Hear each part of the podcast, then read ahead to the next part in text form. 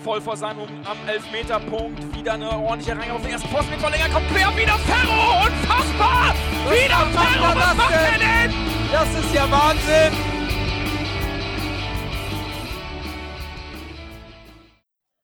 Moin und herzlich willkommen in der HSV Klönstuf. Ja, das Nordderby steht mal wieder vor der Tür, das 120. auf dem Rasen. Ähm, laut Statistik vom Kicker ist es das 121. Nordderby, äh, 121. Nordderby, die haben aber ein Spiel mitgezählt in der Halle.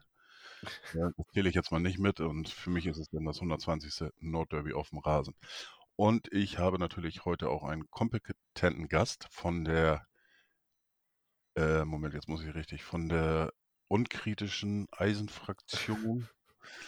Äh, so nennt ihr euch jetzt auf Twitter, aber im Endeffekt seid ihr natürlich äh, vom Podcast, habt euch jetzt, seid jetzt gerade umgezogen vom Weserfunk. Genau, moin. Ich bin Kim vom Weserfunk und ähm, die unkritische Eisenfraktion ist eine Anspielung auf einen Journalisten, der Werder ähm, sehr intensiv begleitet, ähm, allerdings nicht immer äh, der begibt sich, der ist mehr so aus dem Boulevard äh, und ähm, begleitet Werder sehr intensiv für den Springer Verlag die meiste Zeit und ist nicht so beliebt. Ja, habe ich gesehen. Jeder Verein hat scheinbar so sein äh, Gurkengravesen. Bei uns ist das, äh, gibt es ja auch ein. Ähm, will ich auch nicht näher drauf eingehen. Äh, das ist so ein Pöbel-Block leider mit einer sehr großen Reichweite, aber äh, gut, solche Leute braucht wohl jeder Verein irgendwo, aber ich, ich lese äh, hin und wieder, kriege dann auch mal so einen Tweet in die Timeline gespült hier von, die, von dem Herrn. Habe das dann auch mitbekommen hier mit der äh, Eisenfraktion und äh, ja, war eine ganz coole Reaktion von euch, glaube ich. Ähm, aber passend auch schon irgendwie so ein bisschen das Stichwort unkritische Eisenfraktion. Ähm, generell ist mir eigentlich aufgefallen durch äh, nach oder nach eurem Abstieg, ähm, dass die Fanbase bei euch doch relativ ruhig geblieben ist. Es gab natürlich dieses ähm, ja Anti-Baumann und so weiter, aber dennoch ähm, fand ich das eigentlich sehr entspannt. Habe ich das irgendwie falsch Ja. mitbekommen oder habe ich da die falsche Bubble bei mir? Ähm, das hat mehrere Ebenen einfach, wie, wie so vieles. Also das ähm, gibt mit Sicherheit auch ähm, die, äh, die Bubble rund um Werder, die dann sagt, gut, dann ist es jetzt so. Ähm, ich, da da spielen so viele Faktoren rein. Zum einen spielt da rein, dass es jetzt kein Abstieg aus dem Nichts war. Also auch wenn man teilweise bei den Verantwortlichen so getan hat, insbesondere äh, rund um Management und Trainer, dass man damit jetzt nicht rechnen konnte, aber Werder spielt jetzt ja schon, hat schon sehr lange gegen den Abstieg gespielt. Also es ist ja so ein bisschen ähm, Parallele auch zum HSV. Also ähm, das Relegation das Jahr davor und dann hat es halt nicht gereicht dieses Mal und man hat sich dazu sehr in Sicherheit gewiegt. Ähm, und dazu kommt sicherlich noch der Faktor, dass einfach, ähm, dass die Corona-Saison war und man auch im, nicht im Stadion war und die paar Spiele, die man im Stadion war, halt auch nicht mit organisierter Fanszene. Ähm, die jetzt nicht unbedingt auch als die äh, Pfeif- und Pöbelszene bekannt ist in Bremen sicherlich, aber ähm, es fehlte so ein bisschen auch ein Sprachrohr und ähm, das hat man diese Saison viel mehr gesehen bei den ersten Spielen, dass da im Stadion dann doch auch Unmut kommt und ich glaube, dann fehlt den Verein häufig auch so ein bisschen, ja, so ein, so so ein Gespür dafür, was denn tatsächlich los ist. Ähm, wir haben in Bremen ja das größte Forum, ist ja das Forum, das Werder-Forum da trifft sich dann schon eher die Pöbelfraktion und ähm, möchte nach dem zweiten Spieltag schon Köpfe rollen sehen, auch in der letzten Saison. Ich glaube, dass sich viele einfach auch aufgrund von Corona selbst in so einer Schockstarre nach wie vor befanden zum Abstieg hin. Und ähm, ja, es war mehr Schock als Wut dann mehr da. Und ich glaube, das hat sich. Man konnte das nicht so ausleben, hätte ich fast gesagt. Also es war ja in der Stadt an dem Abend dann schon was los. Ähm, das nicht. Allerdings ist die Bremer Fanszene insgesamt halt auch äh, mit Sicherheit, ähm, ja, äh, dadurch, dass die Stadt selber so klein ist, nicht so viele dort wohnen, auch viel aus dem Umland kommt und sowas alles. Es ist nicht so zentriert, wie es natürlich, ähm, klar, in Hamburg äh, kommt auch viel aus dem Umland. Ich wohne in Schleswig-Holstein, also ich bin hier umgeben nach wie vor von HSV-Fans. Das hat sich äh, nicht gewandelt. Ähm, aber natürlich ist in so einer Metropole, da leben einfach auch noch mehr Menschen in der Stadt selber, die dem Verein zugewandt sind. Und in Bremen leben einfach weniger Leute und aus dem Umfeld kommen viele. Und dann ist die Distanz zum Verein wahrscheinlich noch größer wenn du auch nicht mal ins Stadion kannst. So, wenn nicht mal diese Wochenendrennen da sind. Und insofern glaube ich, es war schon viel Unruhe bei uns. Also für unsere Verhältnisse war das schon sehr unruhig. Aber das ist dann halt wahrscheinlich immer noch ruhiger als bei anderen Vereinen, wenn es normal läuft. Ja, ich, ich fand das auch, auch ähm, spannend eigentlich, eure Mitgliederversammlung, die ihr da hattet. Ähm, das war ja, ja, ich sag mal, aus dem Verein, von den Verantwortlichen ein richtiger Kuschelkurs, der da stattgefunden hat. Ähm, ähm, alles auch äh, irgendwie so abgestimmt auf Pro Baumann und ähm, ich verfolge das ja auch und ich, ich, ich kann es einfach nicht nachvollziehen, dass der ähm, so unkritisch jetzt äh, irgendwie gesehen wird. Es gibt ein paar kritische Stimmen, ja, aber aus dem Verein selber ähm, irgendwie gar nichts. Und, und er ist eigentlich, was ich so mitbekomme, der Einzige, der immer davon redet, ähm, dass aufgestiegen oder dass das Ziel ist, jetzt auch wieder aufzusteigen und dass er davon ausgeht und ähm, durch die ja, Last-Minute-Transfers, die für mich eigentlich auch irgendwie keine, keine ähm, ja, weiß ich, so ein bisschen wie Paniktransfers äh, gewirkt haben. Äh, wenn man jetzt auch die, die Aussage von Mitchell Weiser ähm, auf der Pressekonferenz, so nach dem Motto, ähm, ich wollte ja keiner. Ähm, und dann ist er bei Werder gelandet. Ähm, den Anruf gab es ja wohl auch erst ein, zwei Tage, bevor der Wechsel irgendwie ähm, vollzogen worden ist. Ähm, dann die Geschichte mit, mit Duxch, ähm, mit einer doch ähm, ordentlichen Ablösesumme, ob die jetzt irgendwie zwischen zweieinhalb oder dreieinhalb Millionen lag, ähm, gibt es ja verschiedene Quellen zu. Aber die war eigentlich für so, für so einen äh, Stürmer, finde ich, ziemlich hoch. Und ähm, auch die anderen Transfers, das sind ja alles so eher ähm, Anfangtransfers, mhm. Die so von Anfang kamen. Also für mich fehlt da irgendwie ähm, ja eine Linie, ein, ein Konzept oder sowas, also als Außenstehender. Und, und ich beschäftige, bei mir ist es ja umgekehrt, ich wohne eben in Bremen, äh, mhm. äh, doch weniger HSV-Fans dann und ähm, habe natürlich auch Kontakt zu einigen Werder-Fans und ähm, die sind sehr ruhig, weil die einfach gefrustet sind. Und ähm, deswegen verstehe ich das irgendwie nicht, dass, dass da nicht, nicht mehr Kritik ist. Für mich ist der eigentlich nicht haltbar. Ähm, ja, auch das hat wieder, spielen wieder so viele Faktoren rein. Zum einen haben wir es so, dass ähm, der Aufsichtsrat, ähm, der jetzt erst gewählt wurde, ja schon vorher fast geschlossen angekündigt hat, nicht wieder zu kandidieren. Das heißt, wir hatten da eine lame duck im Aufsichtsrat im Endeffekt, weil die natürlich sagen, plus natürlich der Zeitpunkt, wann hätte man Baumann entlassen können, wie hättest du einen Sportdirektor einarbeiten sollen in der Transferphase. Das war dann eigentlich schon zum Ende der Saison klar, dass wir mit Baumann jetzt bis zum Herbst vom Prinzip mindestens weitermachen müssen. Ähm, dass die Mitgliederversammlung so ruhig war, liegt einfach am Zeitpunkt. Wäre die zwei Wochen vor gewesen, wäre, glaube ich, viel mehr Unruhe da gewesen. Und wäre die nochmal vier Wochen vor gewesen, noch viel mehr. Also dadurch, dass die verschoben wurde, verschoben werden musste, dann irgendwann hätte man sie durchaus stattfinden lassen können. Wir waren jetzt ja nicht der erste Verein, der dann eine Mitgliedersammlung mit Personen an einem Ort hat stattfinden lassen. Ähm, da hat Frank Baumann und hat Werder, glaube ich, einfach satt gehabt, dass sie jetzt so ruhig da durchgekommen sind, einfach aufgrund des Zeitpunkts. Man hat vorher gewonnen, dann, nachdem man davor gegen Paderborn sehr, sehr, sehr, sehr eindeutig verloren hat. Ähm, man hatte die Transfers jetzt schon eingetütet. Ähm, und was vielen allerdings auch bewusst ist, die Transfers, die du angesprochen hast, die, ne, Weiser und sowas alles, Werder kann sich halt momentan nur Transfers leisten, die sich halt so ergeben. Das geht nur mit Spielern, die, kein, die ein anderer Verein nicht will oder die ähm, aufgrund anderer äh, Faktoren, wie zum Beispiel eine Verletzungshistorie oder sowas überhaupt zu Werder kommen können. Also das hatten wir die letzten Jahre schon. Das hat sich jetzt natürlich durch den Abstieg nochmal potenziert. Also wir haben vor Niklas Füllkrug ja nur bekommen mit, aufgrund seiner verletzten Historie.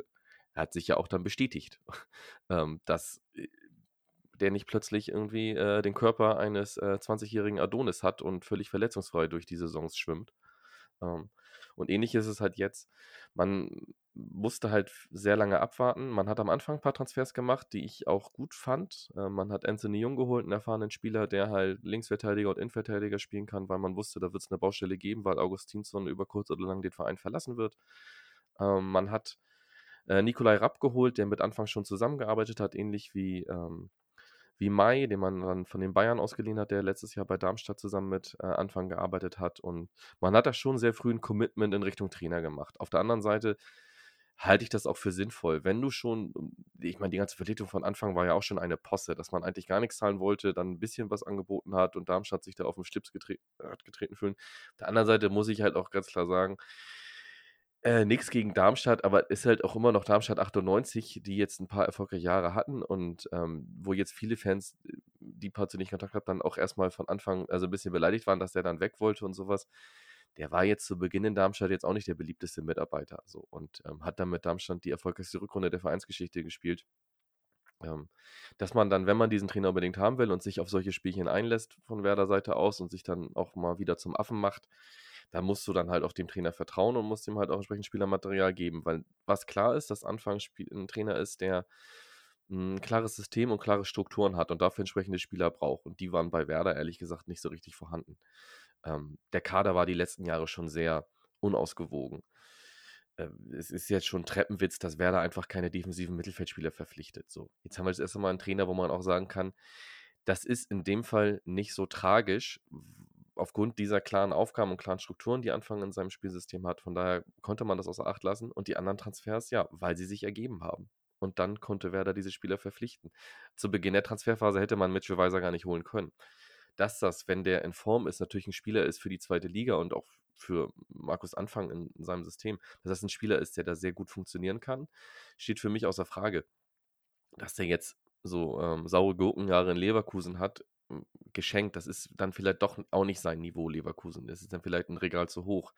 Wir reden jetzt aber von zweiter Liga, wir reden jetzt von Werder Bremen, die einen kompletten Umbruch haben dann ist das schon okay, wenn du so einen Spieler verpflichten kannst, wenn sich das ergibt. Marvin Duksch, man hatte vor den Torschützenkönig der niederländischen Liga wohl irgendwie schon fast fest verpflichtet. Da hat sich dann bei Duksch doch noch die Tür aufgetan. Im ersten Moment war ich sehr irritiert. Auf der anderen Seite war dann, okay, gut, sie haben jetzt halt einen Spieler geholt, wo sie wissen, der funktioniert in der zweiten Liga, der funktioniert unter Markus Anfang und die kennen sich. Ähm, wobei Markus Anfang klar gemacht hat, nee, nee, das war jetzt nicht so Duksch oder keiner. Das ist jetzt nicht mein Lieblingsspieler, den ich unbedingt verpflichtet haben wollte, sondern auch hier hat sich das ergeben dass man jetzt die Ablösesumme zahlen konnte, lag halt daran, dass man noch weiter Spieler verkauft hat. Denn das war der Fokus schlechthin, war Spieler verkaufen.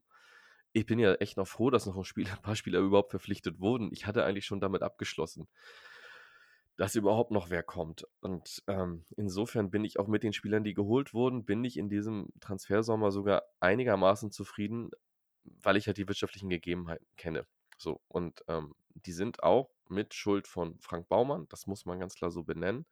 Ähm, die sind aber auch teilweise wirklich immer noch ein Erbe von Klaus Allofs, was man sich kaum vorstellen kann, weil der schon so lange weg ist. Ähm, wir hier aber immer noch so ein paar Baustellen haben, die auf Allofs zurückzuführen sind. Das ist wirklich absurd, ähm, wie Manager, die vor allem vorher erfolgreich waren, so einen Verein langfristig doch noch schädigen können, wenn sie schon gar nicht mehr da sind. Ähm, auf der anderen Seite sind wir es in Bremen, sehen wir es in Bremen jetzt, hat es auch schon woanders in der Bundesliga gegeben, dass so ein Verein sich von Personalentscheidern lange nicht erholen konnte. Also ich sage mal so, die Eintracht in den 90ern aus Frankfurt.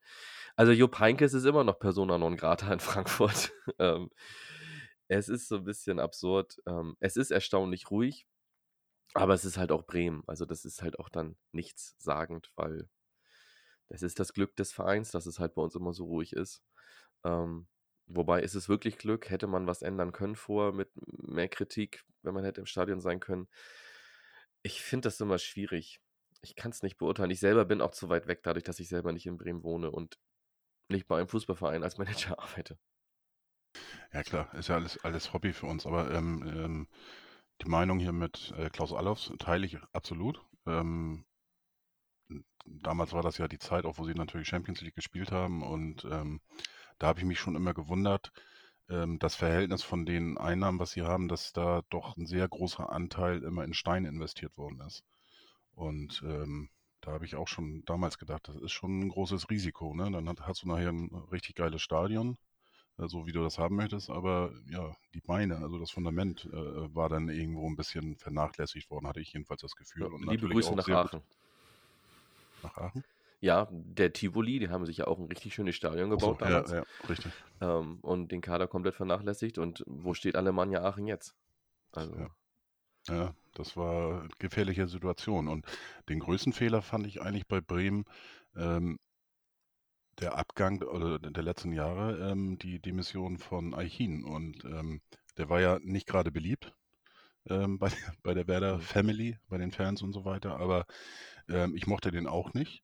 Aber hing eher damit zusammen, ähm, weil ich das Gefühl hatte, dass der Werder ähm, auf die richtige Seite irgendwie äh, bekommt. Und ja, der musste dann nachher auch irgendwie wieder gehen und wurde dann wieder durch ein sogenanntes Familienmitglied ersetzt mit Baumann. Ne? Also man hat da auch den Fehler nach wie vor gemacht. Also früher war das ja eine größere Aufteilung auch noch unter Alofs, dass Alofs als wirklich als Manager des Vereins, der, der, der, der Lizenzspielerabteilung gearbeitet hat und nicht das Tagesgeschäft noch als Geschäftsführer geführt hat. Und das hat er irgendwann beides übernommen. Und ab dem Moment kann man auch wirklich sehen, wie das in den Transferentscheidungen runtergeht, weil das natürlich nochmal viel größere Aufgaben sind. Und diesen Fehler hat man nach wie vor. Jetzt hat man es ein bisschen versucht zu korrigieren und wollte Clemens Fritz in eine prominentere Rolle drücken. Äh, da hat sich für mich relativ schnell gezeigt, dass der da gar nichts zu suchen hat. Ähm, das äh, sieht schön aus auf Plakaten mit Clemens Fritz, aber was da inhaltlich kommt, ist sehr schwierig. Und ich glaube einfach, man hat das in Bremen nach wie vor vernachlässigt. Thomas Archin zum Beispiel hat, ähm, hat ein sehr gutes Scouting für mich gehabt oder die Scouting-Abteilung gut geleitet und gute Transfers gehabt. Und ähm, mehr Zeit hätte vielleicht, vielleicht hätte er mehr Zeit bekommen müssen. Und ich behaupte, der hätte mehr Zeit bekommen, wenn er aus der Werder-Familie kommen würde. Das, da bin ich fest von überzeugt. Und äh, man hat das dann auch schnell als Projekt wieder eingestampft. Das liegt auch daran, dass zu Archin-Zeiten war die Erwartungshaltung auch immer noch eine völlig absurde. Ähm, dass man immer noch dachte, nee, das ist jetzt hier ein guter Transfersommer und dann greifen wir oben wieder an. Dann ne, sind wir wieder, spielen wir wieder um Platz 4, Platz 5 und äh, gucken wir mal, wie weit wir kommen. Und den DFB-Pokal, den holen wir auch noch. Äh, man hat die Erwartungshaltung nicht anpassen können, ähnlich wie die Kaderstrukturen. Also du, ne, sagst es völlig so richtig, Klaus Alles hat viel Geld in Steine investiert, aber vor allem halt auch in Gehälter. Und wir hatten nachher halt auch, ähm, also das ist wirtschaftlich immer Wahnsinn und im Fußball ist es häufig so, wenn die Gehälter einen Großteil der Einnahmen auffressen. Und bei Werder waren wir da bei Prozentzahlen, äh, da klopft der Insolvenzverwalter eigentlich schon an die Tür und sagt, so, ich gucke mich hier schon mal um, was wir denn noch veräußern können in so ein, zwei Jahren. Das sind so, so Entscheidungen und ich glaube, dass das Korrektiv da einfach fehlt. Vielleicht liegt es auch an der Vereinsstruktur mit Aufsichtsrat, dass du dieses eine Kontrollorgan nur hast, was aber nicht im operativen Geschäft selber tätig ist. Vielleicht sind die Strukturen bei Werder einfach auch nicht die richtigen für den, für den heutigen äh, Fußball mit allem, was dazugehört. Ähm, es ist noch ein Relikt von früher, ich kann es nicht so ganz klar benennen. Was jetzt nicht heißt, dass ich sage, da muss eine Ausbildung oder sowas stattfinden, sondern ich sage, ähm, es muss mehr, es muss ein ähm, besseres Regulativ geben. So. Und das gibt es in Bremen nur im Sinne von Transfersummen. Das heißt, bei jeder höheren Transfersumme muss der Aufsichtsrat zustimmen.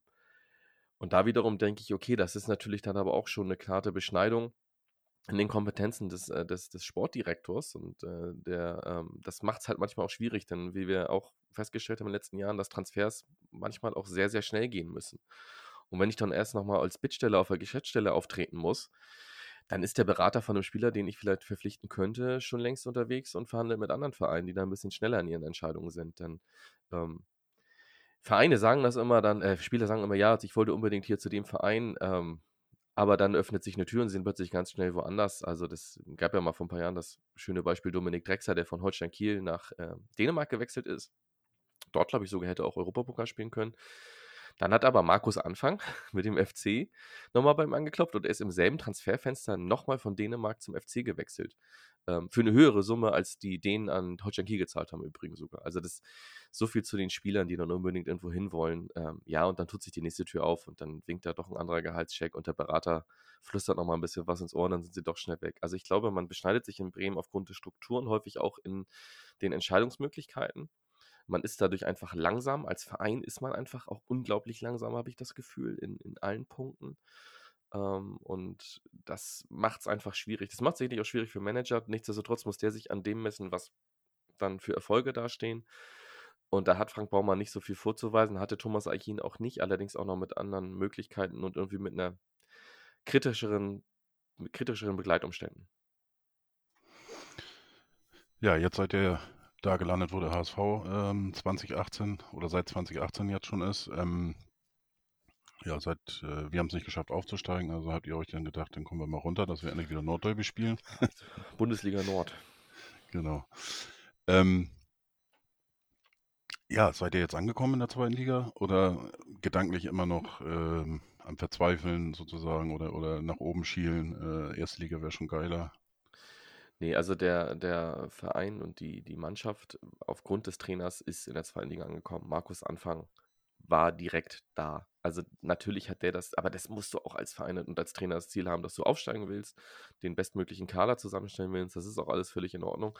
Nichtsdestotrotz ist ähm, man hat einen Zweitligatrainer verpflichtet, der sicherlich Potenzial hat, auch für einen Erstligatrainer, auch wenn er es in Köln nicht, nicht zeigen konnte oder durfte auch.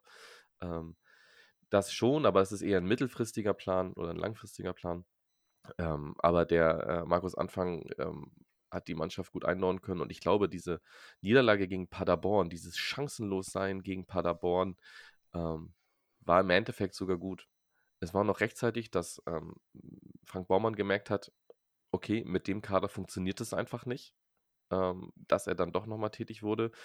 Er war sicherlich die ganze Zeit am Arbeiten, aber wie gesagt, der Fokus auf Spieler verkaufen war halt der größere. Ähm, und es war völlig klar, wir können jetzt nicht nur abgeben und mit dem Kader dann versuchen, dass wir hier irgendwie um den Aufstieg mitspielen.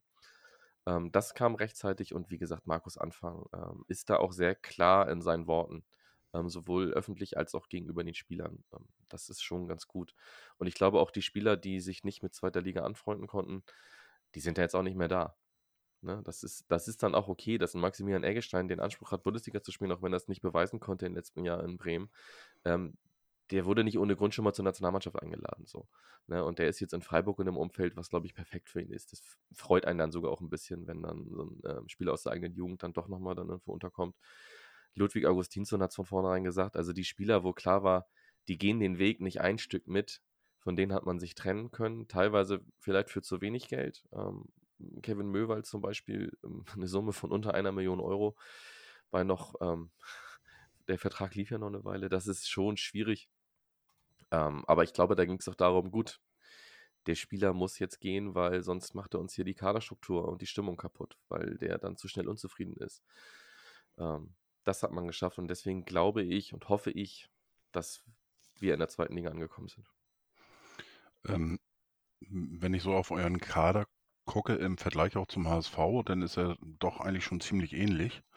Ähm, Kadergröße ist gleich, Durchschnittsalter ähm, ja, minimal unterschiedlich, 24,3 beim HSV und 24,7 ähm, Durchschnittsalter. Ähm, Marktwert, klar, als Absteiger, dann seid ihr natürlich noch äh, dementsprechend von den Marktwerten höher. Das wird sich auch anpassen. Ja. Äh, die nächste, oder in dieser Saison wahrscheinlich schon. Ähm, was mir aufgefallen ist, ich habe mal geguckt jetzt, äh, ihr habt jetzt 25 Spieler mhm. und davon sind gerade mal 2, 4, 6, 7, 8 Spieler, die sozusagen mit dem Abstieg nichts zu tun haben. Mhm. Also gar nichts. Das heißt, äh, es ist immer noch ein sehr, sehr großer Anteil an Spielern, ähm, die ja direkt oder, oder zumindest indirekt irgendwo ähm, zum Kader gehört haben. Ähm, ja, bist du der Meinung, dass das reicht? Ja, ich glaube schon, dass das kann reichen, wenn es die richtigen Spieler sind, die dann bleiben. So, also ich, man muss auch davon nicht vergessen, wenn es einen Markt zum Beispiel für Ömer Toprak gegeben hätte, hätte man Ömer Toprak abgegeben für eine Summe, die dann angemessen gewesen wäre. Das so. Der bleibt allerdings und der hat auch deutlich gemacht, das ist okay auch für ihn, wenn er bleibt, sonst hätte man ihn wahrscheinlich auch für eher. Dafür wird er im Kader auch zu viel verdienen, als dass du ihn sonst hältst, wenn du weißt, du kannst dich nicht auf ihn verlassen. So. Ähm, du musst irgendwie auch noch Spieler haben, die ein bisschen den Verein kennen und die dann als Führungsspieler auftreten können. Und dann sind da natürlich aber auch Spieler bei, die zwar letztes Jahr im Kader gestanden haben, ähm, aber da noch nicht die Rolle gespielt haben. Äh, Zetterer, der jetzt die Nummer 1 geworden ist, aufgrund auch der Verletzung von Bavlenka sicherlich, aber auch aufgrund, dass er besser zum Spiel von Markus Anfang passt, weil er einfach ein gedankenschnellerer Torhüter im Aufbauspiel ist, nenne ich es jetzt mal, und ein bisschen besser mit dem Ball am Fuß umgehen kann als Pavlenka. Ähm, dann ist ein Felix Aguda, der zwar letzte Saison auch viel gespielt hat, aber der sicherlich nicht zu den Führungsspielern und auch nicht zu den Verantwortlichen Anführungsstrich für den Abstieg steht, weil dafür ist er einfach noch zu jung und ähm, kann dort gar nicht diese Rolle übernehmen. Niklas Füllkrug wiederum steht so ein bisschen sinnbildlich für den Abstieg, weil ähm, wenn der sein, sein Potenzial mal auf der Kette bekommt, ähm, dann ist das vor allem natürlich auch für die zweite Liga ein sehr guter Stürmer, aber das kriegt er halt sehr lange schon nicht gebacken. Und das ist, ich meine, das ist für mich schon klar. Natürlich hatte Werder letztes Jahr vom Kader her bessere Möglichkeiten, als Saminia Bielefeld hat. Und trotzdem ist Bielefeld völlig zu Recht drin geblieben und Werder halt völlig zu Recht abgestiegen. Aber ich glaube, die richtigen Spieler sind gegangen und ich glaube, die Spieler, die noch geblieben sind, ähm, hat zum Teil damit zu tun. Leonardo Bittencourt wäre, glaube ich, safe verkauft worden, wenn der sich nicht schwerer verletzt hätte am Innenband. So. Ähm, muss man jetzt auch sagen, gut, kann für Leonardo Bittencourt jetzt auch wieder eine Chance sein, dann ähm, sich vielleicht bis, dann doch nochmal in den Fokus von anderen Vereinen zu spielen. Denn natürlich muss der den Anspruch haben, erste Liga zu spielen. Und ob man das in der nächsten Saison mit Bremen wieder kann, ist halt noch sehr zweifelhaft. So. Ansonsten sind Spieler geblieben. Ähm, Christian Groß, der dann jetzt den, den Sechser-Part spielt und das für Markus Anfang Fußball auch zunächst erstmal ausreicht. Ähm, das ist dann okay und der, den kannst du halt behalten. Ja, genau. Den, den kannst du natürlich behalten, weil das ist natürlich auch so ein bisschen Feel-Good-Story, womit du die Fans ein bisschen noch behalten kannst und für so einen Kader natürlich auch eigentlich schon gut ist. Das ist ein guter Typ einfach. Und der hat sich als Spieler verpflichtet für die zweite Mannschaft, aufgrund von Verletzungen irgendwie schon in die erste Mannschaft gespielt in der ersten Liga und ist jetzt dann plötzlich ja, zweiter Kapitän neben äh, Ömer Toprak und Führungsspieler. Und ähm, sicherlich nicht aufgrund seines fußballerischen Vermögens, aber aufgrund seiner ähm, Soft Skills, nenne ich es jetzt mal. Also der kann tatsächlich, ähm, der spielt da eine wichtige Rolle.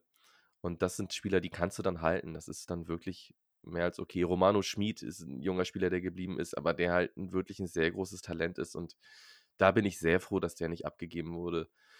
Ähm, Niklas Schmidt äh, war halt verliehen, ist jetzt wieder da. Die, Spieler, die verliehen waren, die gehen natürlich auch so ein bisschen mh, hm, unbelastet daran. Und da sind ja auch Spieler aus der zweiten Mannschaft einfach hochgerückt. Ehren Dingschi in der letzten Saison schon hochgerückt aus der zweiten Mannschaft. Auch ne, talentierter Stürmer, dem du den Anstieg, Abstieg nicht anlasten kannst. Und ähm, der, glaube ich, auch kein Päckchen deswegen mit sich rumträgt. Das musst du auch gucken, welche Spieler sind für so einen Abstieg vielleicht mitverantwortlich und tragen jetzt in der zweiten Liga plötzlich so einen riesen Rucksack mit Verantwortung und, und, und ja, Belastung mit sich rum. Und ähm, da, glaube ich, sind die Spieler gegangen. Äh, Eggestein zum Beispiel, der ist so ein Typ. Interessanterweise fehlt in deiner Aufstellung jetzt oder Bewertung der ähm, ja, wertvollste Spieler bei euch im Kader. Ähm, ich weiß nicht, ob das jetzt bewusst oder unbewusst war bei deiner Aufzählung mit äh, Marco Friedl. Ach so, ja, Marco ähm, Friedl. Da gab es ja auch dann dieses äh, Thema ne, mit ja. dem Wechsel, ne, äh, ähm, wo er gerne nach, nach Union Berlin war, das glaube ich, ne, gewechselt genau. wäre, was aber nicht, äh, wo sich die Vereine nicht ähm, geeinigt hatten, dann kam so eine, ja, so, so eine äh, PR, ähm, Wiedergutmachung oder Entschuldigung oder wie auch immer von ihm, habe ich jetzt aufgenommen, weiß ich mhm. nicht, ähm, ob ihr das anders seht. Ähm, war jetzt beim letzten Spiel ja auch nur Zuschauer, ist auch nicht äh, eingewechselt worden trotz der Verletzung von Toprak ist dann eher der 21-jährige Mai eingewechselt worden. Man hat weiter mit zwei Rechtsverteidigungen in der Innenverteidigung gespielt und nicht den Linksfuß ähm, Marco Friedl eingewechselt. Also ich glaube, das war ein Zeichen von Markus Anfang auch. Ja. Er hat ja gesagt, Niklas, äh, ähm, Quatsch, Niklas Marco Friedl, er freut sich auf das Nordderby und äh, hofft, dass ähm, ja der Fokus dann eher so ein bisschen nicht gegen ihn, sondern eher äh, gegen den HSV oder, oder pro, pro Werder sein wird. Habe ich jedenfalls so, so, ein bisschen in Erinnerung äh, ähm, bei einem Interview. Ja, könnte das Marco Friedl so eine Person werden, die vielleicht äh, nicht so positiv auf die Mannschaft äh, einwirken könnte? Das glaube ich nicht. Dafür ist er, dafür, und das weiß er auch, ist er zu sehr ersetzbar. Ähm, das ähm, hat jetzt ja auch nicht gespielt und die Innenverteidigung ist tatsächlich, das, die ist für unsere Verhältnisse nach wie vor sehr gut besetzt mit ähm, Mai, der zwar sehr jung ist und noch fehlerbehaftet ist, aber du hast halt sonst Vejkovic und Toprak, das ist für die zweite Liga schon sehr ordentlich. Und Marco Friedl natürlich, vom Prinzip her ist Marco Friedl für mich von seinen Fähigkeiten noch vor Velkovic anzusiedeln. Aber der muss es halt vom Kopf dann auch hinbekommen. Und ähm, der muss sich dann da jetzt erstmal wieder reinspielen. Ich glaube aber, dass du einen Spieler, den kannst du so mittragen eine Zeit lang. Ob sich die Wege dann im Winter trennen, wenn Union vielleicht doch nochmal Interesse hat oder ein anderer Verein und entsprechend die Summe, also da ist es im Endeffekt an der Summe gescheitert, muss man ganz klar sagen. Wenn da ein Angebot gekommen wäre, was angemessen gewesen wäre, hätte Werder gar nicht Nein sagen können. So. Ähm, vielleicht war das auch so ein bisschen gut, dann halten wir den jetzt nochmal zumindest bis zum Winter, um auch den anderen Vereinen zu zeigen, ja, wir geben nach wie vor Spieler ab, aber jetzt auch nicht zu jedem Preis. So, ähm, und Friedel, wenn er wechseln will, muss der sich wieder in die Mannschaft spielen. Denn ich bezweifle, dass ein Verein wie Union Berlin dann im Winter nochmal Interesse hat, wenn Marco Friedel in der zweiten Liga kein einziges Spiel mehr seit dieser Posse gemacht hat. Und wie gut das bei anderen Vereinen ankommt, wenn ein Spieler dann sagt, ich fühle mich nicht dazu in der Lage zu spielen. Also auch beim potenziell aufnehmenden Verein. Ich glaube, das kommt dort auch nicht unbedingt gut an. Ähm, das äh, darf man auch nicht unterschätzen. Das ist Im ein bisschen Masche geworden irgendwie, ne? Ich meine, ihr habt was ja. äh, mit, mit ähm, äh, mit eurem Stürmer schon gehabt, der sich nicht in der Lage gesehen hat. Ähm, äh, wie hieß er noch? Der jetzt auch gegangen ist. War das Raschitzer? War das nicht äh, ähm, der andere, der auch, auch zum gleichen Verein wie Raschitzer? Ach so, ja, Josh, äh, Josh Sargent. Ja, Sargent, ja, muss genau. man da sagen, da stand der Wechsel schon fest. Ja. Ähm, der sollte eigentlich quasi nur noch das Spiel machen und direkt danach mit gepackten Koffern aus dem Stadion nach Norwich, nach Norwich gehen.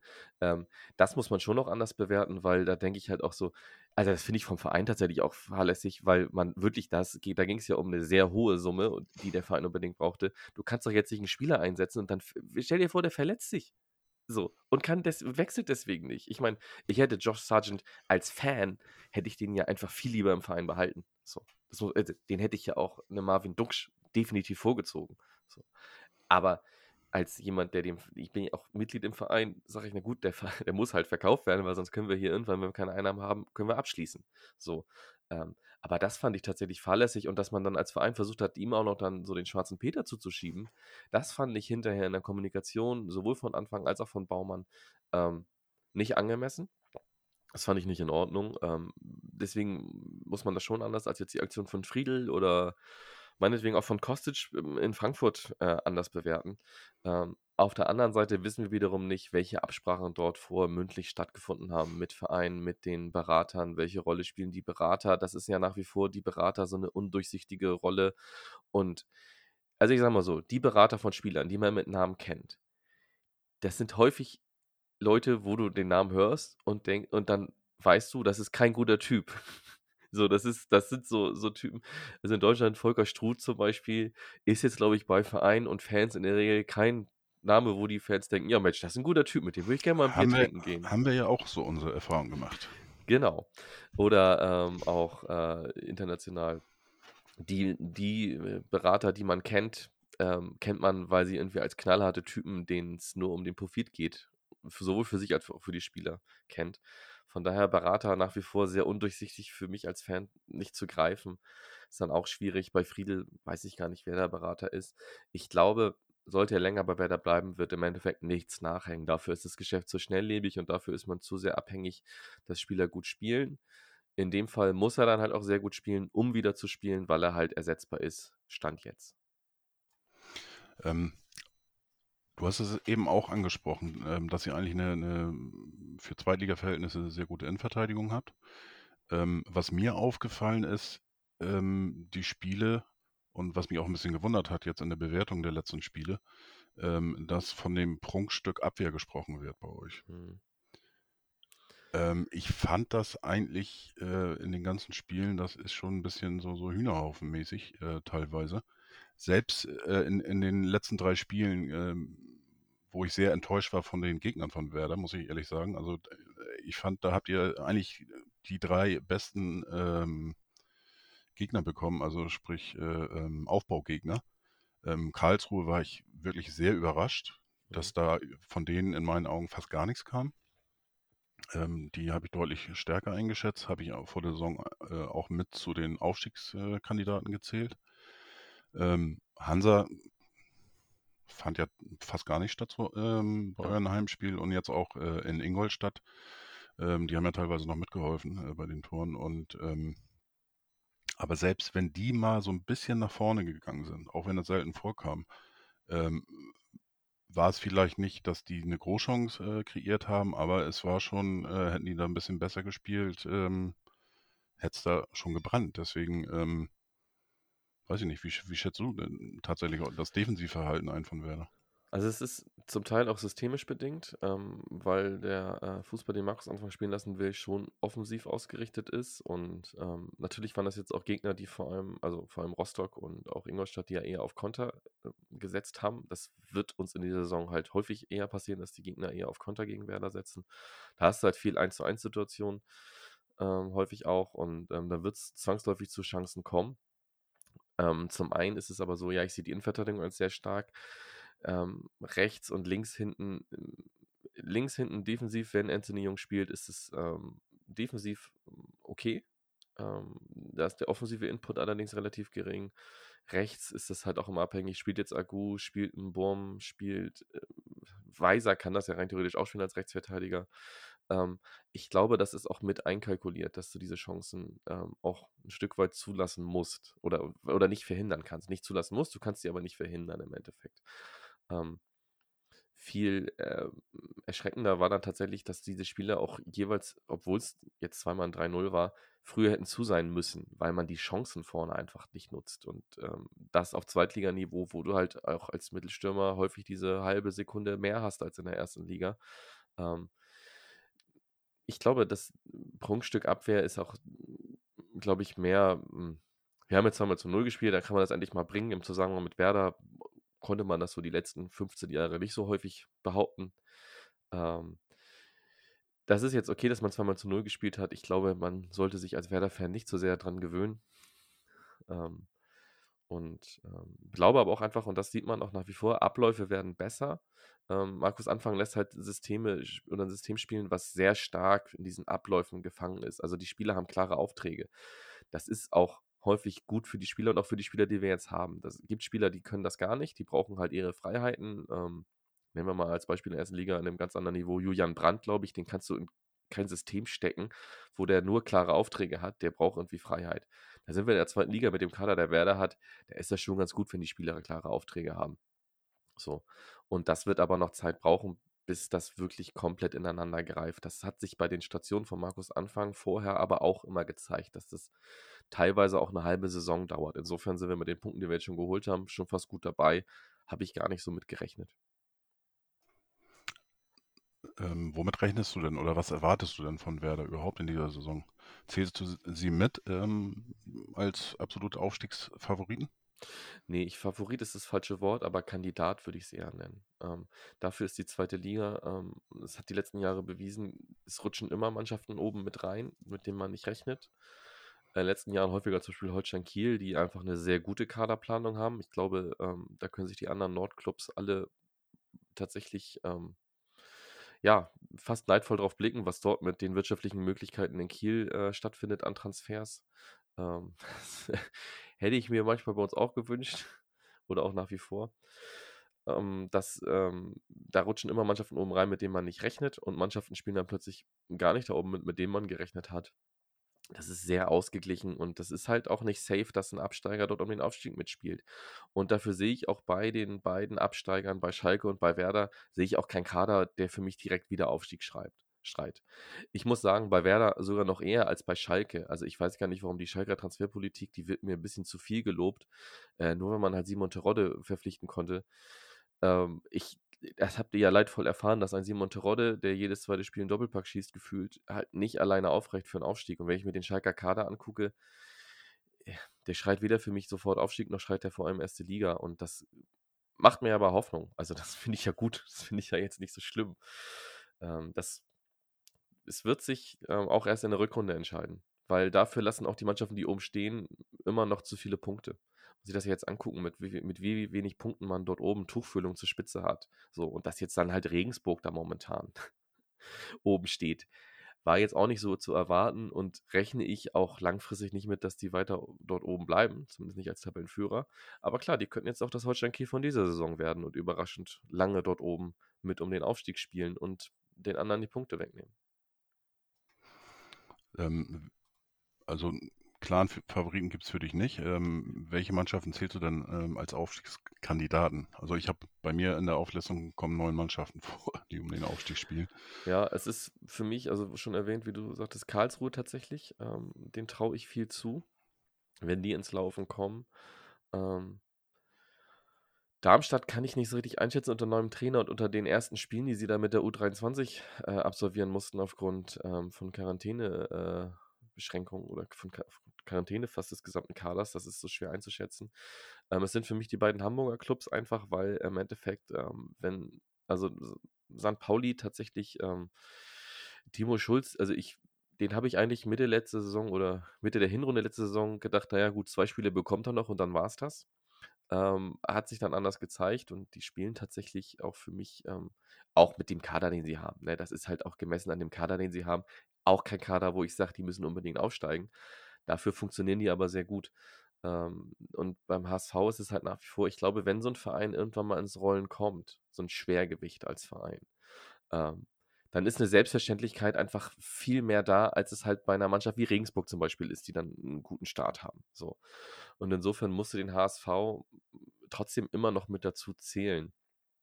Ähm, auch wenn die letzten Jahre, ich sage, bis zu neun Mannschaften, ja, wahrscheinlich könnte ich auch noch viel mehr aufzählen. Aber Schalke genauso natürlich, wenn die ins Rollen kommen, so, und die haben halt dann Simon Terodde, dann kann das halt schon reichen, dass du um den Aufstieg mitspielst. So, ähm, weil dann ist auch wieder diese Selbstverständlichkeit da und ich glaube auch, ähm, ein Faktor werden die Fans werden, wenn wir irgendwann Richtung volle Auslastung der Stadion gehen werden.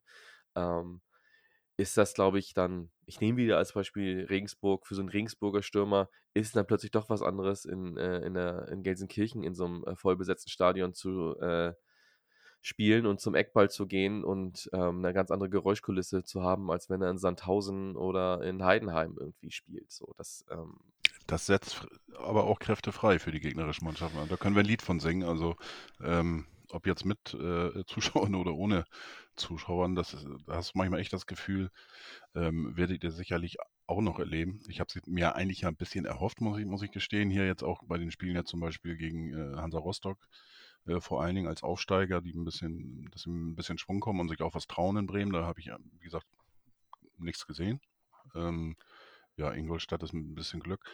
Ähm, aber das ist wirklich so, da hast du manchmal echt das Gefühl, ähm, äh, wenn die gerade im Volksparkstadion waren, dass die nochmal 20 Prozent mehr gelaufen sind und, äh, und das alles Klar, 20 Prozent besser klappt. Also. Das kann auch sein. Ich glaube aber, dass es ähm, auf lange Sicht gesehen ist es ein Vorteil, eine, äh, eine, ne große Fanbasis und ein geiles Stadion hinter sich zu haben. Nürnberg steht jetzt momentan oben noch mit drin, kann ich gar nicht so einschätzen. Da soll der Trainer aber tatsächlich, war der letztes Jahr dann dieses Streitgespräch hatte, von wegen, er würde ja viel zu viele äh, Pseudo-Fachbegriffe nutzen und sowas alles. Ähm, der soll aber tatsächlich, also ich habe damals schon gesagt, also ganz ehrlich, das, was er erklärt hat, das ergibt für mich schon Sinn. Ob du das jetzt in einem Interview mit einem Reporter machen musst, sei mal dahingestellt, aber ähm, das finde ich auch eine, eine Diskussion, die ich völlig albern fand von Medienseite aus. Ähm, kann ich nicht einschätzen tatsächlich. Ähm, könnte sein. Ähm, Düsseldorf glaube ich nicht, tatsächlich. Ähm, ich finde die überschätzt. Wahrscheinlich strafen sie mich Lügen und gewinnen die nächsten drei Spiele und sind dann doch wieder oben mit dabei. Kiel wird es schwer haben aufgrund der Abgänge. Ähm, allerdings ähm, haben die es unter Ole Werner auch schon bewiesen, dass wenn die dann halt entsprechend auch dort ähm, in ihrem System wieder gefestigt sind, gut, dann haben die natürlich schon mit äh, Fiete Arp und Steven Skripski zwei Spieler geholt, die grundsätzlich von den Fähigkeiten äh, Lee und ähm, Serra ersetzen können. So, also kann natürlich sein, haben natürlich aber den Saisonstart wirklich völlig ver vermasselt. Ähm, und sind natürlich auch sehr abhängig davon, dass sie größtenteils verletzungsfrei durch so eine Saison rutschen. Dresden glaube ich auch nicht, dass die sich oben halten werden. Und wie gesagt, Regensburg auch nicht. Paderborn ja, entweder gewinnen die hoch oder die gehen unter. Also ich glaube, im Endeffekt wird sich dann doch auf fünf Vereine beschränken. Das werden, ähm, glaube ich, Stand jetzt dann tatsächlich vier davon werden dann halt Schalke, Hamburg, St. Pauli und äh, Werder sein, die dann so in diesen, äh, und dann wird es wahrscheinlich noch ein, zwei Clubs sein, die da oben mit dazwischen rutschen, die man jetzt noch gar nicht so ermessen kann, wer das dann tatsächlich ist. Ja, da gehe ich, geh ich auch mit. Ähm, Jetzt wollte ich irgendwas noch gesagt haben, aber jetzt habe ich da auch wieder den Faden verloren. Ja, egal. Ähm, kommen wir jetzt mal auf das kommende Spiel. Ähm, Samstag 20.30 Uhr, Flutlichtspiel. Ähm, Werder und Hamburg sind da ja, ähm, ja auf Augenhöhe. Beide von den ersten 15 Spielen fünfmal Samstagabend 20.30 Uhr. Mhm. Ähm, ich als, als Zuschauer finde ich das natürlich geil. Mhm. Ähm, finde ich sowieso Hammer eigentlich, äh, ähm, dass das Topspiel eigentlich samstags immer das äh, aus der zweiten Bundesliga ist. Ähm, ja gut, aber guck die, dir mal die Mannschaft in der ersten Bundesliga an. Also für mich als Fan, ich glaube, es wird in der zweiten Liga öfter Topspiele geben, auch wenn Werder nicht beteiligt ist in der zweiten Liga, die ich interessanter finde als in der ersten Liga. Ja, das ist natürlich, da sind so viele Mannschaften in der zweiten Liga dabei. Die sind bei meiner allerersten Kutte, die ich damals als, als kleiner äh, Steppke gesammelt habe, wo ich dann äh, tatsächlich dann auch hauptsächlich die Aufnäher von allen Mannschaften, die so mit, mit dem HSV in der ersten Liga gespielt haben, gesammelt habe. Äh, da sind dann auch von 1860 noch mit bei oder da ist Bochum mit bei, da ist äh, äh, Bielefeld, die jetzt tatsächlich wieder erste Liga ja spielen beide, aber sind natürlich auch, äh, Werder ist da drauf, Schalke ist da drauf, Nürnberg ist da drauf und, und, und so weiter und so weiter. Ne? Ähm, also ja, ganz ehrlich, stell dir mal vor, 1830 erste Liga Wolfsburg gegen äh, Leipzig Und um 2030 spielt dann aber, ist dann das Ostderby Rostock gegen Dresden. Also, da kann ich dir sagen, wo die höhere Einschaltquote ist. Und wo ich auch eher einschalten werde als bei dem erstgenannten Spiel. Ja. Ja, ähm, äh, Sport 1 hofft ja jetzt und rechnet damit, dass das erste Mal die Millionengrenze dann äh, ähm, fallen wird. Sport 1 überträgt das ja ähm, im Free TV, die äh, Samstagabendspiele. Ähm, zusätzlich wird das ja auch noch bei Sky übertragen. Und da kommt mein Lieblingsduo wieder zum Einsatz bei Sky. Ähm, ähm, Tusche und Hempel. Ähm, ich fühle mich gut unterhalten von den beiden. Also ähm, Ja, aber qualitativ ist das natürlich jetzt auch nicht das äh, ganz große Und es Niveau. ist mir zu selbstreferenziell. Ja, wie gesagt, also das ist, äh, Schlimmer wäre Ich nur Tusche und schon. Buschi. ja. Da, äh, da würde ich dann auch meine Zweifel haben. Aber äh, ich sag mal, beim, für den HSV ist es jetzt auch äh, angenehmer, da Leistner und Terodde nicht mehr beim HSV sind. Das waren so die beiden Lieblinge von Tusche. Ähm, das ist dann auch schon ein bisschen, bisschen einfacher, äh, die beiden zuzuhören. Ja, äh, ich freue mich jedenfalls drauf, habe richtig Bock drauf. Ähm, mein Tipp äh, ähm, nachher, der äh, hat auch beim unter HSV-Anhängern schon ein bisschen für äh, Verwirrung gesorgt oder wie auch immer. Aber kommen wir nachher nochmal zu. Ähm, ja, wenn man so die nackten Zahlen äh, bisher aus der Saison vergleicht, sind eigentlich beide Mannschaften schon ziemlich auf Augenhöhe. Ähm, das Einzige, wo die sich eigentlich unterscheiden, das sind äh, die, die ähm, äh, Laufleistungen. Ähm, Wobei ich mir das bei Werder eigentlich kaum erklären kann. Äh, bleiben die Verteidiger dann hinten im Stehen und laufen nicht mit so, sozusagen? Oder weil ihr habt ja äh, tatsächlich in der, in der gesamten Liga die ähm, ja, wenigsten Kilometer abgespult. Nee, die, also das, ähm, im Spielaufbau sind die Innenverteidiger sehr wichtig, ähm, weil ähm, das ist halt auch das äh, Spielsystem von Markus Anfang, was man heute noch äh, in großen Teilen auch bei Holstein tatsächlich sieht, was Tim Walter dann auf die Spitze getrieben hat und Ole Werner wieder ein bisschen eingefangen hat. Ähm, der Verteidiger, wenn der hinten auflöst, rückt einer der Ein Innenverteidiger mit ins defensive Mittel Mittelfeld als Anspielstation. Also es ist immer ein offensiv gerichtetes Spiel. Was allerdings bedeutet, dass der, wenn es halt der linke Innenverteidiger ist, bleibt der Linksverteidiger häufig dann defensiver stehen und wetzt jetzt nicht die Linie runter. Ähm, und äh, umgekehrt auf der anderen Seite genauso. Also das, die Verteidiger rücken schon viel und hoch raus, auch äh, aggressiv gegen den Ball, das erkennt man schon. Aber im defensiven Mittelfeld ähm, gibt es wenig. Also es, äh, Werder hätte gar keinen Box-to-Box-Player verpflichten müssen, weil es gibt es im System Anfang in dem Sinne gar nicht, außer vielleicht, wenn man mit zwei Sechsern spielt, was momentan passiert. Nikolai Rapp ähm, spielt eigentlich so ein Hybrid aus Sechser und Achter neben Christian Groß. Aber der Bewegungsradius von Christian Groß, der ist dann schon sehr eingeschränkt zum Beispiel. Da fallen dann schon ein paar Kilometer weg. Hm. Ja, ich finde das schon ziemlich krass. Also ähm, der HSV hat die, die höchste Laufleistung mit 118,43 ähm, Kilometer im Schnitt pro Spiel und, und Werder liegt bei, bei 111 Kilometer. Ähm, ja, mal sechs, dann, dann bist du schon fast bei einem Spiel mehr. Ähm, das, also den Unterschied, das hat mich doch ähm, erstaunt. Wie Gut, bei gegen den- Paderborn ist man halt, hat man sich halt auch gar nicht bewegt, ne? Das kommt da halt mit rein, das Spiel. Außer zum Mittelkreis zum Anschluss. Ja, das, das war schon eine ziemliche Offenbarung, das Spiel, muss ich auch sagen. Da war ich echt äh, erstaunt. Ähm, ich muss auch sagen, also viele haben Werder gar nicht so auf dem Zettel eigentlich Mhm. ähm, ähm, für den Aufstieg. Ähm, ich habe von vornherein gesagt, Werder ist halt Werder. Und ähm, warum auch immer, die schaffen das immer irgendwie, oben mitzuspielen. Und ähm, ja, ich habe sie auf Platz 4 getippt. Aber das hängt natürlich auch damit zusammen. Äh, Platz 4 wollen wir nicht nochmal haben, haben wir jetzt dreimal gehabt, das reicht. Und da haben sich dann ja natürlich auch der eine oder andere Werder-Fan ein bisschen lustig gemacht und von daher habe ich dann gesagt, dann äh, platziere ich da jetzt einfach mal Werder auf Platz, Platz 4 hin. Schauen wir mal, was passiert. Ähm, ja, ich bin auch sehr gespannt, mit was für, was für ein Spiel rechnest du? Ähm, weil beide kommen ja auch über einen sehr hohen Ballbesitz. Ähm, ich glaube, da liegt auch bei 59 Prozent Ballbesitz äh, bei Werder, bei HSV ähm, ja, natürlich noch höher. Das ist das Spiel auch von, von Walter eben mit sehr, Ja. sehr hohem Ballbesitz. Ähm, aber auch Werder eben mit 59 Prozent. Ähm, ja, was für ein Spiel kann man da erwarten? 50-50 Ballbesitz oder rauf und runter oder was wird das für ein Spiel? Es ist Samstagabend 2030, das erste Nordderby seit Ewigkeiten. Das wird offenes Visier bei den beiden Trainern auch. Ja, Ballbesitz, allerdings ist das System nicht unbedingt komplett darauf ausgelegt, dass du so viel Ballbesitz brauchst, sondern das ergibt sich eher dadurch halt auch häufig, dass die Gegner das halt dann auch anbieten. So. Also die sind ja an, ich sage ja, Tim Walter hat das System Markus Anfang damals in, in Kiel auf die Spitze getrieben. Der macht es ja halt noch extremer mit den Innenverteidigern, die mit rausrücken und sich anbieten sollen. Ähm, das, ich, so, und dann hängt es, glaube ich, auch massiv von der Chancenverwertung ab. Also ich glaube, es wird viele Chancen geben, direkt schon in den ersten 20 Minuten. Und wenn ein Team es schafft, davon direkt ein paar zu verwerten, ist, kann auch schnell der Deckel drauf sein. Weil da natürlich auch einfach viel Druck auf dem Spiel ist. Auf der anderen Seite sind natürlich auch viele Spieler dabei, die haben jetzt noch nicht so viele Nordderbys mitgemacht, weil wir das jetzt eine Zeit lang nicht hatten.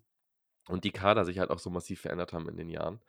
Ähm, aber ich glaube, das wird, das wird eher Partie offene, offene Hose und offenes Visier, als dass da äh, eins von den Teams sagt, nee, wir ziehen uns zurück und wollen jetzt erstmal sicher spielen.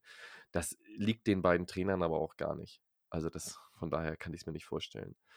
Ähm, und dann kann es halt, ey, das kann auch ein 3-3 werden und du hast 50-50 Ballbesitz, weil die sich das gegenseitig um die Ohren gehauen haben. Das kann auch sein, dass eine Mannschaft 2-0 führt zur Halbzeit und das Spiel dreht sich in der zweiten Halbzeit komplett. Das ist wirklich, alles kann passieren.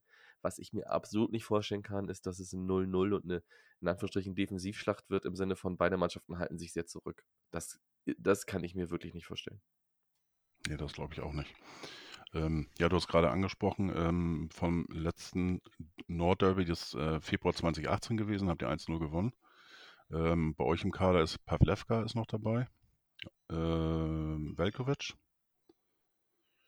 und das war's, glaube ich, auch. Auf der Bank war, glaube ich, auch keiner. Nee, genau, das sind die beiden. Beim HSV gibt es auch zwei. Äh, das ist einmal Jatta. Mhm. Er hat auch gespielt und als Ersatz ähm, auf der Ersatzbank ähm, saß Stefan Ambrosius, der natürlich jetzt immer noch ausfällt durch seinen Muskelfaserriss. Mhm. Also sind wirklich äh, zwei beziehungsweise eine Person noch aktiv. Ähm, daran erkennt man, glaube ich, auch, äh, was sich ja in den zweieinhalb Jahren getan hat im Kader jeweils. Äh, beim HSV sind jetzt wirklich nur noch ganz, ganz wenige dabei, die auch den Abstieg aktiv mitgemacht haben. Hat auch eine sehr lange Zeit gedauert. Ähm, da hätte man beim HSV rigoroser sein müssen, aber gut, es ist wie es ist. Ähm, ja, ich bin auch gespannt. Also ich habe schon ein paar Mal gesagt, ich, für mich ist alles im Bereich des Möglichen äh, zwischen 4 zu 0 und 0 zu 4. Äh, mhm. Da gehört ein 3-3 zu, da, äh, also 0 zu 0 kann ich mir auch absolut nicht vorstellen. Auch kein, kein 1-0 oder 0-1 oder wie auch immer. Ähm, ja, aufgrund der Tatsache, dass der HSV eigentlich von den Spielen, die ihr bisher hattet, ihr habt gegen Paderborn gespielt, äh, die ja auch sehr äh, offensiv immer noch ausgerichtet sind. Äh, habt ja dementsprechend die Probleme ja auch gehabt, äh, wobei die Leistung äh, äh, von Werder ja. Da hätten wir auch gegen einen Fünftligisten verloren an dem Tag. Wahrscheinlich, wahrscheinlich. Ähm, ja, und, und äh, ich sag mal, gegen ja, Hannover war, war ein Spiel irgendwie auf Messerschneide.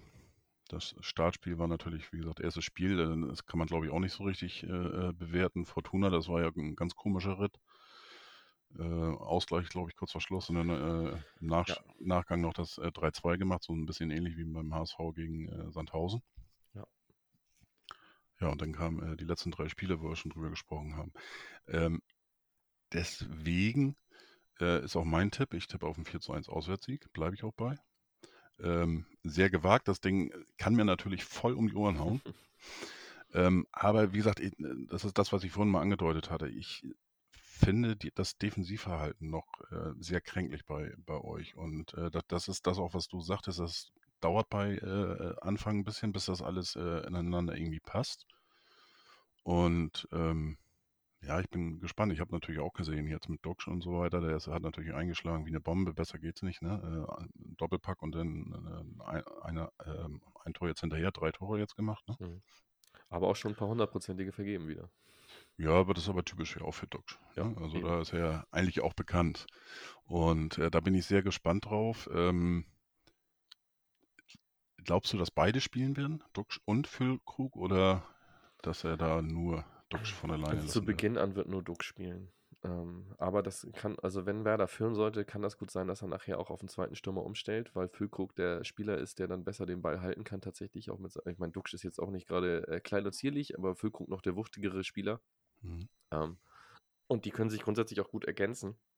Ähm, hängt massiv vom Spielverlauf ab, aber von Beginn an wird es das klassische mh, hm, Anfang 4-3-3 sein mit ähm, halt äh, Groß als Sechser und Rapp als so Hybrid Sechser, Achter. Und ähm, vorne wird es dann wahrscheinlich, äh, werden Weiser, Schmied und ähm, Duck spielen und äh, Schmidt halt als Achter. Ähm, der äh, wird über die Standards entschieden werden, glaube ich, denn da ist Werder halt im Moment äh, gerade offensiv sehr stark und ähm, da wird, glaube ich, der Knackpunkt liegen, ob man da wieder ja, zu seinen Chancen kommt und diese auch nutzen kann. Hm. Ähm, wie ist denn dein Tipp? Ich nehme das 3-3, was ich vorhin schon angedeutet habe. So, ich glaube, okay. es wird offenes Visier. Ich glaube, ähm, im Endeffekt, es wird kein befriedigt zurücklassen, kein Fan. Es wird aber auch keinen komplett runterstoßen, weil dadurch noch alles möglich ist jeweils.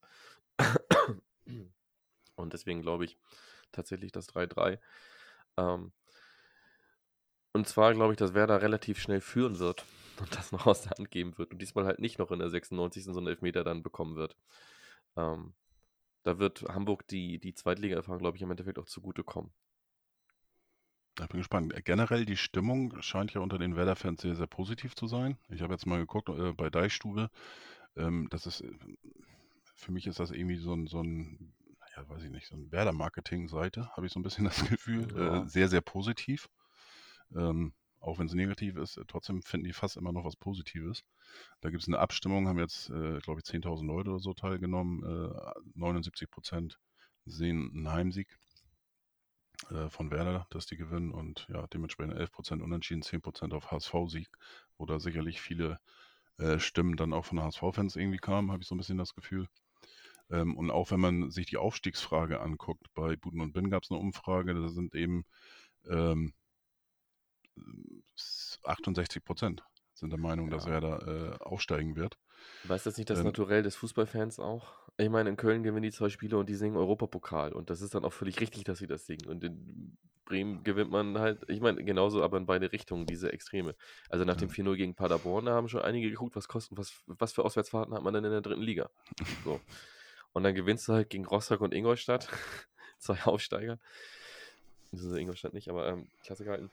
Und dann geht es darum, ähm, ja gut, wo, also wer ist denn nächstes Jahr in der ersten Liga? So, also ich glaube, das liegt auch einfach mit am Naturell der Fans an sich und auch der Leute, die an solchen Abstimmungen äh, teilnehmen. Hm. Also meinst du auch hm, eher eine temporäre äh, Geschichte? Ja. Verliert man jetzt klar gegen den HSV und du machst die Abstimmung nochmal ähm, bezüglich Aufstieg, wird es wahrscheinlich komplett anders aussehen. Glaubst du denn, dass Baumann weiter im, im Amt äh, sein wird? Oder, oder, meinst du auch, dass es eben abhängig äh, sein kann und wird, ähm, ja, wie die, wie die nächsten Spiele dementsprechend verlaufen? Ich glaube, bis zum Frühjahr wird er noch bekommen. Ähm, einfach weil der neue Aufsichtsrat sich erstmal einarbeiten muss. Mit, äh, mit der Wahl des Aufsichtsrats bin ich sehr zufrieden, weil wir endlich mal auch wieder ähm, in Anführungsstrichen Fanvertreter mit drin haben, also Leute, die aus der aktiven Fanszene sogar kommen. Ähm, und äh, den AfD-nahen Spacko haben wir zum Glück nicht bekommen. Da hat man sich dann ja doch noch besonnen und ihn nicht zugelassen zur Wahl, wobei ich auch glaube, der hätte sich zur Wahl aufstellen können. Der wäre nicht gewählt worden, ähm, unabhängig davon, ähm, wie so eine Wahl dann abläuft. Äh, aber das, ähm, der, deswegen, der muss sich erstmal einarbeiten ähm, und ich glaube, Baumann wird auf jeden Fall auch das Wintertransferfenster noch machen. So, und dann wird man das äh, aufgrund des sportlichen Abschneidens evaluieren. So, ähm, wie steht man da und dann ähm, ich glaube, bis zum Frühjahr wird er noch bekommen. Hm. Äh, wir müssen jetzt langsam auch zum Ende kommen. Äh, eine Frage habe ich aber noch. Ähm, die letzten Tage, äh, letzten Tage, die letzten Nordderbys gab es immer Probleme mit äh, dem Busempfang. Mhm. Ähm, teilweise wurden auch Scheiben ein, eingeschlagen vom Bus äh, durch ähm, gezielte Würfe mit äh, Bierflaschen hauptsächlich. Ähm, glaubst du, dass ähm, ja, die, die Werder ja, Fans finde ich immer ein bisschen schwierig oder die die Problemfans äh, äh oder wie auch immer, dass sie das wieder schaffen werden oder ähm, dass sie sich zurückhalten werden, dass, dass die Stimmung dieses Mal vielleicht nicht so aggressiv sein wird? Mm, also die Hoffnung habe ich immer, dass es diesmal nicht dazu kommt. Ähm, ich sage, es fing ja an vor Bayern so extrem mit den Farbbomben das erste Mal, wo man noch dann auch sagen kann, oh gut, okay, da ist jetzt die Gefahr für Leib und Leben nicht so groß, wie es tatsächlich bei Bierflaschen ist, weil, da haben wir nicht vergessen, die Bierflasche, wenn die am Bus knallt, ist es einfach so das beste Ergebnis, weil die kann auch vom Bus abprallen oder halt auch jemand anderen im Flug schon vorher treffen. Also das ist einfach völlig wahnsinnig. Ähm, ich glaube einfach aufgrund der, der Situation, aufgrund von Corona wird es nicht dazu kommen. Also ich, sagen wir mal so, das ist ja keine Querdenker-Demo, da ist die Polizei dann ja dann doch inzwischen auch ein bisschen handfester dabei und es werden einfach weniger Leute dort sein als sonst. Das ist einfach schon, schon mal der erste Faktor. Ähm, das heißt, es gibt für die Polizei mehr Möglichkeiten einzugreifen, weil es halt nicht schon äh, 25.000 Menschen sind, die sich da auf dem äh, Osterdeich äh, tummeln und den Bus empfangen wollen. Mhm. Ähm, von daher hoffe ich, dass das diesmal nicht vorkommen wird. Ich hoffe das auch, aber aufgrund der ähm, ja, äh, Verkehrssituation beim Stadion, bei der Anfahrt kann ich mir schwer vorstellen, dass sie da eine andere Route finden oder wie auch immer, was ich jetzt gelesen habe. Ähm, ich kann nicht, fehlt mir ein bisschen die Fantasie, wie die, wie die das hinkriegen wollen. Schiff. Es sei denn mit einem großen, mit was? Mit dem Schiff. genau. Ähm, ja, das wäre vielleicht noch was oder keine Ahnung, mit einem Hubschrauber einfliegen, weiß ich nicht. Ähm, ja, ich hoffe einfach, dass denn äh, die Chaoten sich da zurückhalten werden und dass es ein vernünftiger Empfang ist und dass wir alle Spaß haben werden äh, äh, am Fußballspiel. Ähm, 50%-Regel ist auch bei uns, da, äh, bei, bei euch, 20.000 äh, äh, können da dementsprechend rein. Ja, freuen wir uns auf ein schönes Nordderby. vielen Dank, dass du dabei warst. Sehr gerne, hat Spaß gemacht. Und ja, dann schönen Tag noch, schönen Arbeitstag und beziehungsweise muss ich noch ein bisschen erholen, glaube ich jetzt. Ne? Ja, krieg ich schon hin. Ne? Dann Alles auf klar. ein schönes Spiel und ein friedliches Vielen Spiel Dank. drumherum. Alles klar. Bis dann. Ciao. Tschüss.